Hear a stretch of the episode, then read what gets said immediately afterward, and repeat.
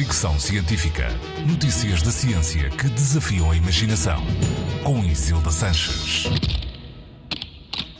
Já falei aqui várias vezes dos químicos perigosos com que convivemos no dia a dia, como os chamados químicos eternos, os PFAs, substâncias per e polifluoroalquílicas presentes em embalagens de comida, detergentes, produtos de higiene e cosmética, brinquedos, revestimentos impermeabilizantes e antiaderentes e até na água que bebemos.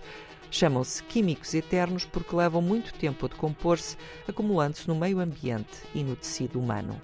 Há algumas décadas que se sabe que estes químicos interferem com o organismo humano, há de resto vários estudos que provam que assim é, mas um artigo assinado por investigadores da Universidade da Califórnia, agora publicado no Environmental Health Perspectives, é o primeiro a identificar quais os processos biológicos afetados pelos PFAs. São eles o metabolismo de lípidos e aminoácidos e as funções da tiroide. Os investigadores analisaram amostras de sangue de cerca de 400 crianças e adolescentes e concluíram que todas tinham uma mistura de químicos eternos. Foram escolhidas crianças e adolescentes por estarem numa fase crítica de crescimento, que pode ser afetada pela exposição a estes disruptores metabólicos e também porque estas são alturas em que podem começar a manifestar-se doenças que depois se instalam na idade adulta.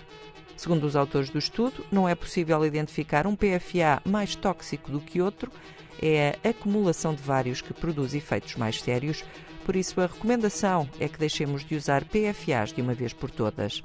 Segundo os investigadores, estamos apenas a começar a perceber até que ponto eles interferem com o nosso metabolismo. Fricção científica.